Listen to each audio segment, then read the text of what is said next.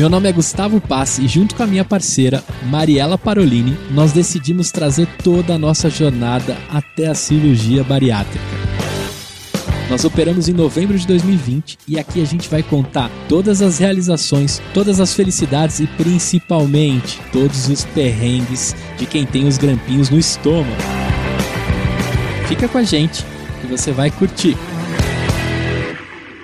Olá, seja mais uma vez bem-vindo, amigo de grampo, ao bariátrica.club. Eu sou Mariela Parolini, a podcaster bariatricada que você conhece e que quer te fazer uma pergunta. Você tem tomado as suas vitaminas direitinho? Tomou sua vitamina hoje? Também. Ah, então ótimo, porque a Ana já está respondendo aqui. A Ana, ela é a nossa convidada de hoje. A Ana tem 20 anos e já fez a bari dela e está um sucesso. Mas é ela quem vai contar e vai se apresentar. Ana, seja muito bem-vinda ao Bariátrica. Por favor, se apresente para que as pessoas possam te conhecer um pouquinho. Oi, prazer. Meu nome é Ana Luísa, tenho 20 anos, fiz minha bariátrica já tem um ano e cinco meses. Emagreci 47 quilos. Nossa! Muita coisa.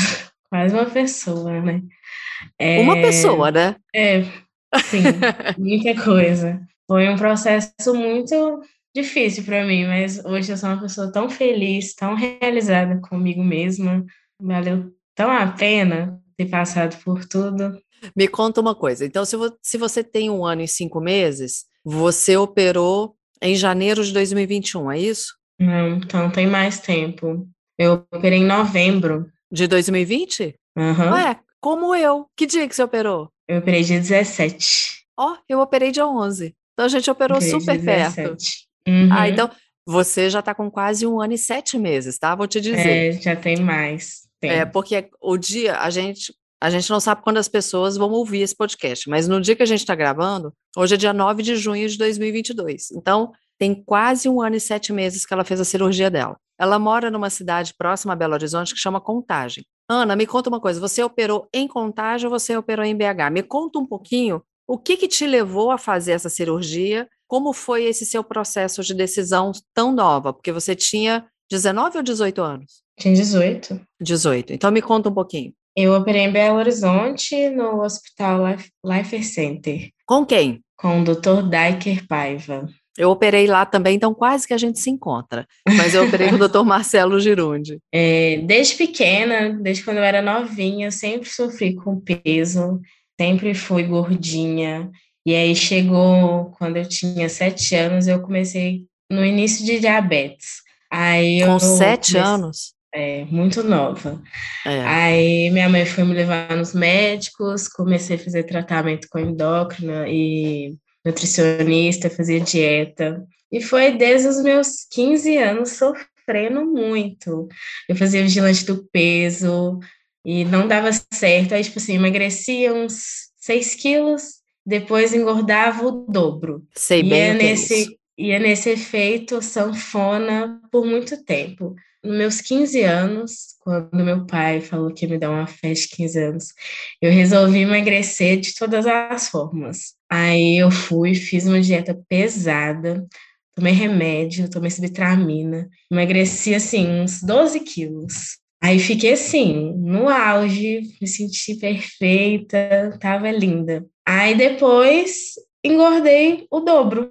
Hum. E aí chegou a pandemia, e aí eu fiquei só em casa, que eu tava em processo de estudar no cursinho, um processo muito intensivo. Aí, tipo, entrou a pandemia, eu tive que estudar em casa. E isso me frustrou muito, e aí eu comecei a comer o dobro, e aí eu entrei em depressão, e aí Cheguei a pesar 100, 103 quilos. Você mede aí, quanto? Eu tenho 1,64. É, você é pouca diferença. Eu tenho 1,61. E aí eu cheguei a 103 e já estava num, num estado assim, com várias comorbidades. Eu estava com a apneia do sono, uma pessoa muito nova, eu. É. E aí minha mãe chegou para conversar comigo, falou que não estava dando mais, que eu já estava ficando muito pesado, já estava assim, com minha saúde em risco.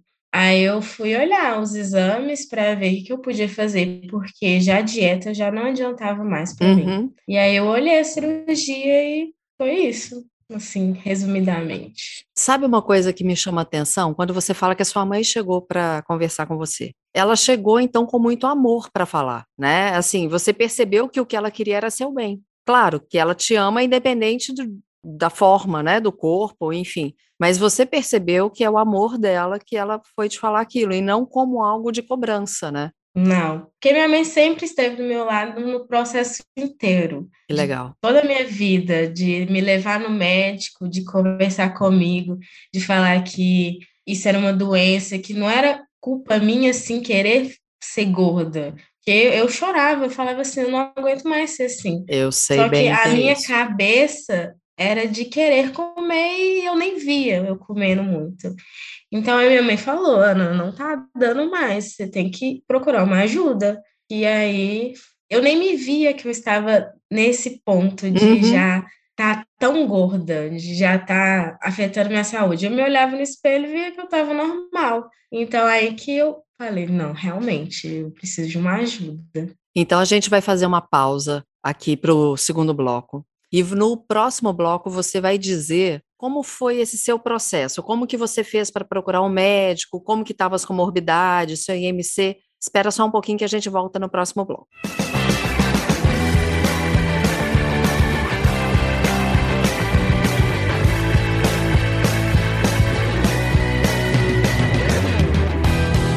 Voltando para o segundo bloco, eu quero saber então, Ana, como foi, depois que a sua mãe tem essa conversa com você, vo- como que você chegou no médico para te operar e, e como que foi esse momento da consulta? Me conta um pouco. Eu primeiro fui numa uma endócrina que já me acompanhava por uns quase quatro anos e falei que eu queria procurar uma cirurgia porque já não estava adiantando mais os remédios que ela me passava, as injeções, cheguei a tomar injeção, e que eu queria procurar uma coisa além.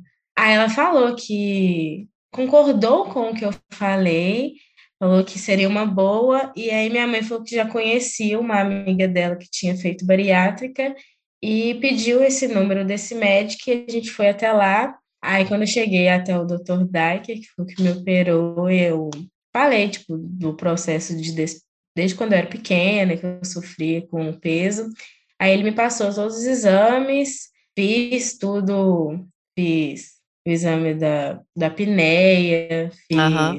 os exames de sangue, fiz todos os exames que tinha que pedir, passei pelo psiquiatra, psicólogo, É, tudo. laudo é, é muito laudo, né? Você estava com IMC de quanto? Nossa, é, tava muito alto, acho que era uns 47, não sei, não vou saber te falar Tá, agora. mas era acima de 40 já. Era, já tava muito alto. Além de estar acima de 40, você tinha apneia do sono, você tinha diabetes e tinha alguma coisa a É. mais? Esteatose hepática. Ah, eu imaginei. Então, todos os tudo. exames de sangue alterados. É, isso com 18 anos. Você opera em novembro, mas você foi à primeira consulta, você lembra quando? Foi no início de junho. Então você levou esse tempo para poder fazer todo o seu processo com exames. laudo e tal. Como que ficou a sua cabeça? Me conta assim, você estava tranquila? Ele já te falou se você ia fazer bypass ou sleeve? Você ficou calma nesse processo, ansiosa? Como que foi? Na primeira consulta, ele já, já falou que a bypass seria o mais indicado para mim. Aham. Aí, mas eu não fiquei calma, não. Eu não, sa- não sabia o que eu pensava. Eu tava com muito receio do que, que as pessoas iam pensar de quando eu fizesse. Porque como eu era muito nova, não sabia. Eu, não- eu tive que fazer psicóloga. Eu fazia, né? Por muito tempo Aham. já. Conversei muito com ela, chorei muito porque eu tinha medo de como os meus irmãos iam reagir. Você tem quantos irmãos? os- Tem dois. Eles São mais novos ou mais- velhos, Ah, tá. mais velhos. É um de 30 e um de 27. Ah, E aí eu ficava pensando assim, o que que eles vão pensar de mim? Eu fazendo cirurgia muito nova. E aí depois que eu sentei, conversei com eles, expliquei tudo, eles super me deram apoio e aí isso legal. foi me aliviando. Aí depois eu fiquei calma, só que foi chegando perto da cirurgia, fui ficando mais ansiosa. é. Aí eu fui comendo mais. Aí só que depois eu parei, pisei no freio e falei assim: se eu engordar mais antes da cirurgia, eu vou ter que emagrecer mais. Aí eu fiquei mais calma. Mas eu só entreguei a, nas mãos de Deus e fui. E você, quando você conversa com seus irmãos, o que, que eles te falam? Eles me orientaram, eles falaram que cirurgia não ia adiantar se eu não cuidasse. Ótimo. Que eu poderia fazer. Excelente conselho, hein? Iria emagrecer, só que se eu não cuidasse, ia voltar tudo de novo. Que Uhum. é simplesmente, seria depois o efeito sanfona de novo, eu ia engordar. E hoje em dia eu cuido muito, faço atividade física três vezes com personal, como direitinho. Às vezes dá uma pisada na bola, mas volta tudo de novo. Como qualquer ser atividade. humano normal, né? É, sempre. Isso aí faz parte. E você contou para alguém, além da sua família, que você ia fazer a cirurgia, além da sua psicóloga também? Só para duas amigas minhas. E o que, que elas disseram? Elas falaram que eu fiquei um ano em casa, né? Porque Uhum. eu não, eu tinha vergonha de mim mesmo. E aí minha psicóloga me sugeriu contar para duas pessoas, tipo assim, contar para alguém que seja próximo a mim e queria me incentivar, queria me apoiar. Quando eu contei para elas foi um, um- como se eu tivesse tirado um peso das minhas costas. Elas me apoiaram, falaram que estar do meu lado, independente do que eu Que legal. escolhesse. E para mim foi bom, porque eu me sentia tão insegura de fazer a cirurgia e do pensamento das pessoas. Acho que o pensamento das pessoas era o que me deixava assim, será que eu devo fazer? Era Você isso. chegou a conversar com outras pessoas que fizeram a cirurgia antes ou não? Você conhecia alguém que tinha feito? Eu conheci a minha tia, minha tia já tinha feito, mas ela engordou tudo de novo, Hum, que ela não cuidou. E aí sim. eu falei, não, não é isso que eu quero. Se eu for fazer, eu vou cuidar. E eu conheci uma menina pelo Instagram, que é Bari Giovana. Hum. E aí eu comecei a conversar com ela, ela me ajudou a, a olhar os laudos para ajudar a conseguir para o plano liberar e, e foi ótimo. Eu seguia ela, via todas as postagens dela, como é que foi o processo dela. Isso foi me acalmando um pouco. Que legal. Agora, no próximo bloco, a gente vai fazer uma pausa de novo. Eu quero saber como que foi esse processo seu, assim, do dia mesmo da cirurgia e como tem sido até agora, tá? Peraí que a gente já volta.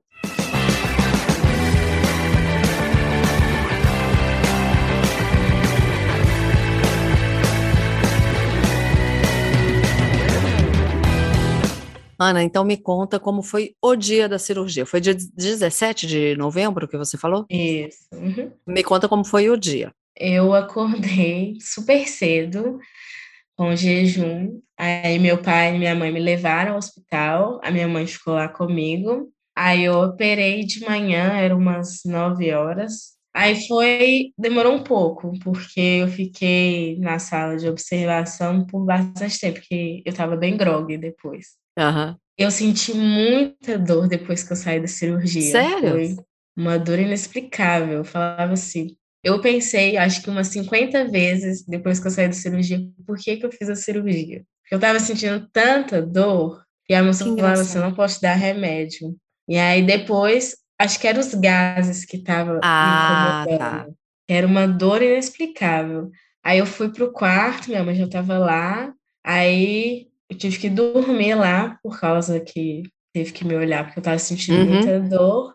E aí depois no dia seguinte eu já estava andando pelo corredor devagarzinho, tomando líquido de gole em golinho. É, É um saco, mas depois passa, tudo passa. eu falo, não é fácil, mas é possível, né? É, Porque não, pa- o tudo passa. fase, o primeiro mês, pelo amor.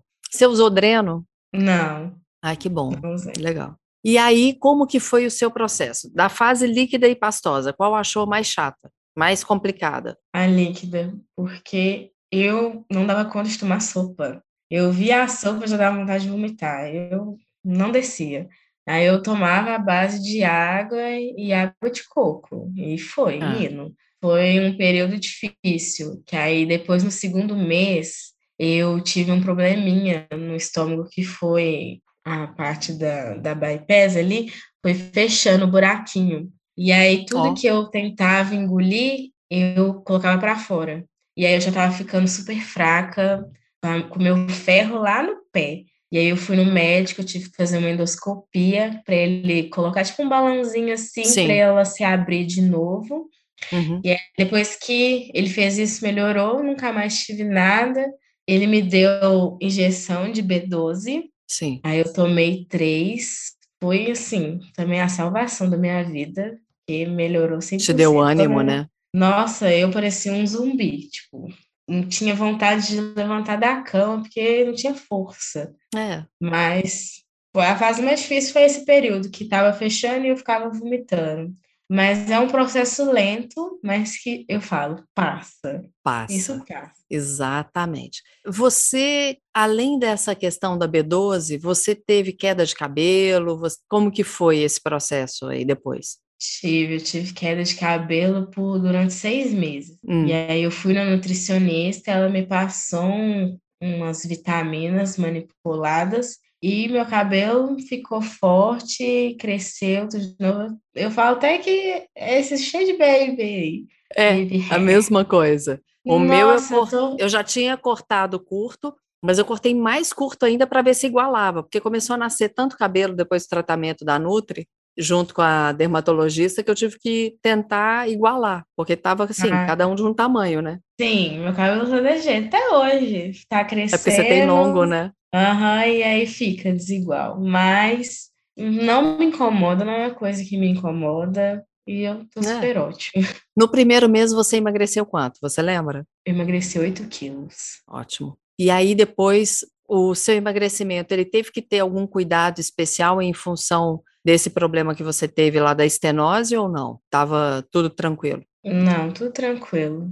Foi, foi um processo muito tranquilo. Eu emagreci mais depois do segundo e terceiro mês, que foi essa época que eu não conseguia comer nada, só Aham. vomitava. Aí eu emagreci quase uns 10 quilos nessa Nossa. época. Foi bem rápido. Eu pesava ali e já caí uns dois números.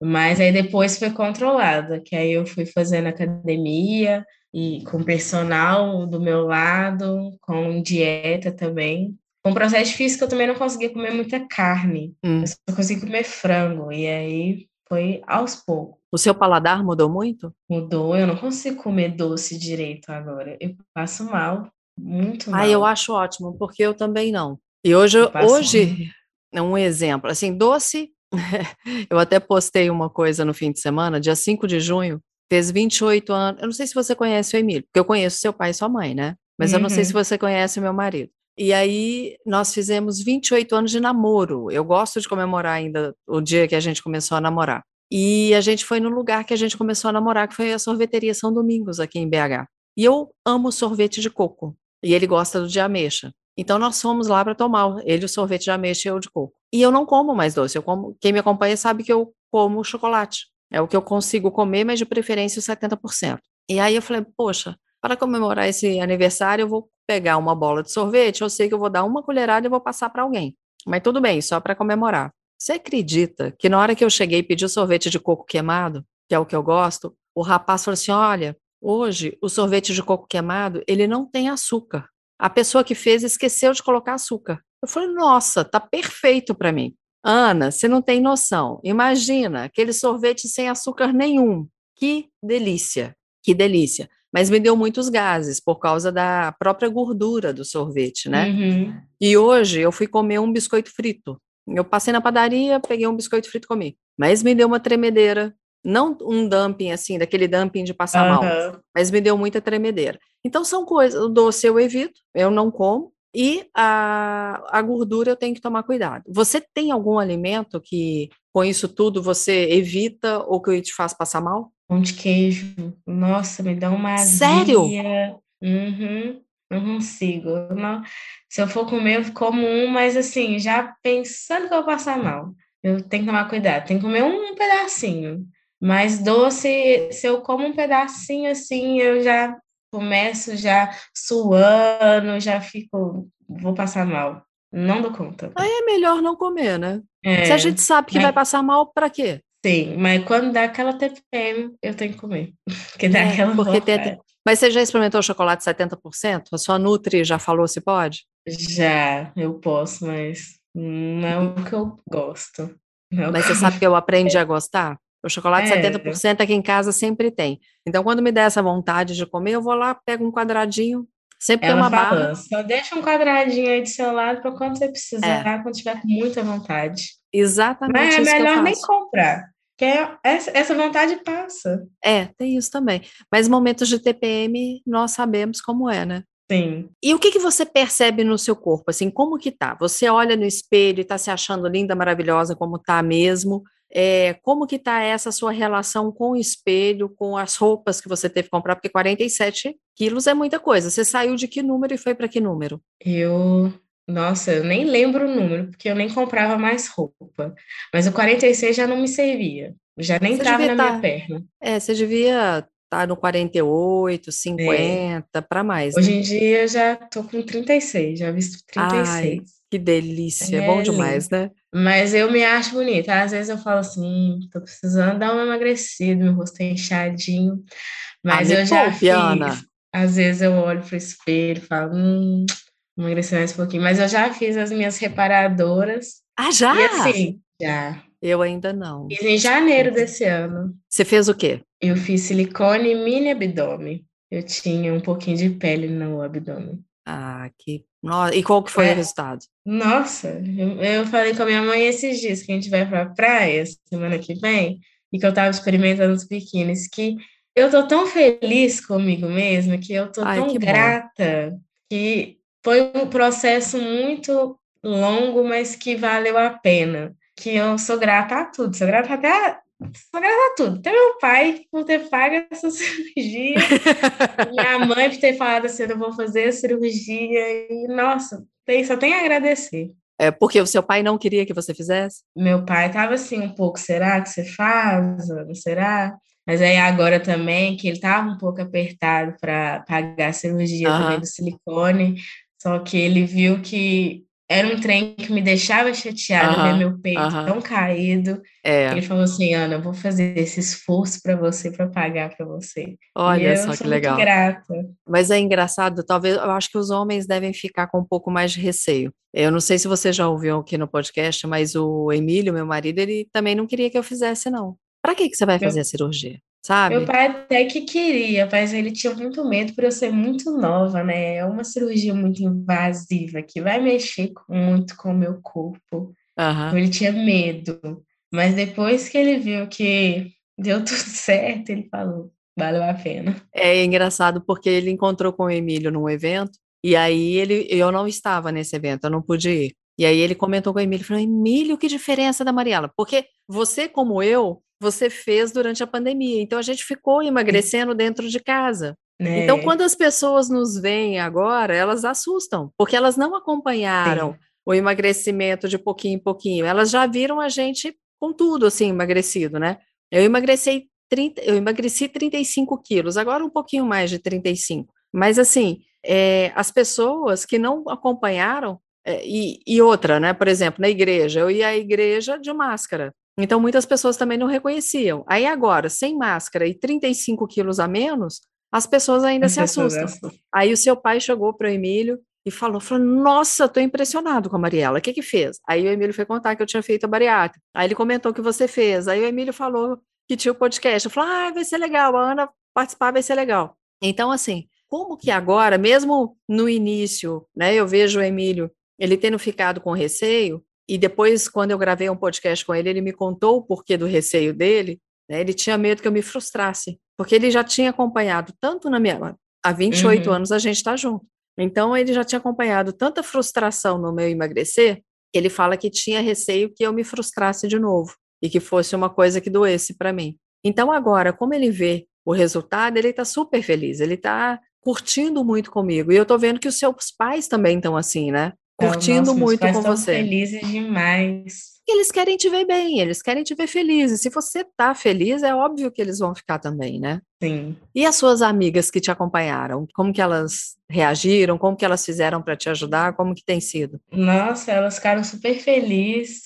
Assim, elas falam assim, Ana, você é outra pessoa. Tanto no corpo quanto na cabeça. Minha cabeça mudou muito. Parece que até eu amadureci mais. Mas elas falaram que me ver feliz é bom para elas. Que eu, eu Olha que não legal. tinha vontade de viver mais quando eu estava nessa época. É porque você estava em depressão, né? Sim. E aí, quando eu ia vestir uma roupa, eu falava assim: não tem roupa, eu só ficava de pijama. E aí, minha mãe me chamava para sair, eu falava assim: eu não vou, vou ficar em casa. Não quero ninguém me vendo. É, a gente começa a, a se esconder, né? Apesar Sim. de. Eu gosto sempre de lembrar e falar aqui, Ana, que o Bariátrica.club ele está longe de ser uma apologia à cirurgia bariátrica e está longe de ser uma gordofobia. O Bariátrica.club ele está falando de um tipo de tratamento para pessoas que têm obesidade. Como você mesma disse, obesidade é uma doença. E a gente tem que tratar. Um dos tratamentos é a cirurgia bariátrica, que deu certo para mim e deu certo para você.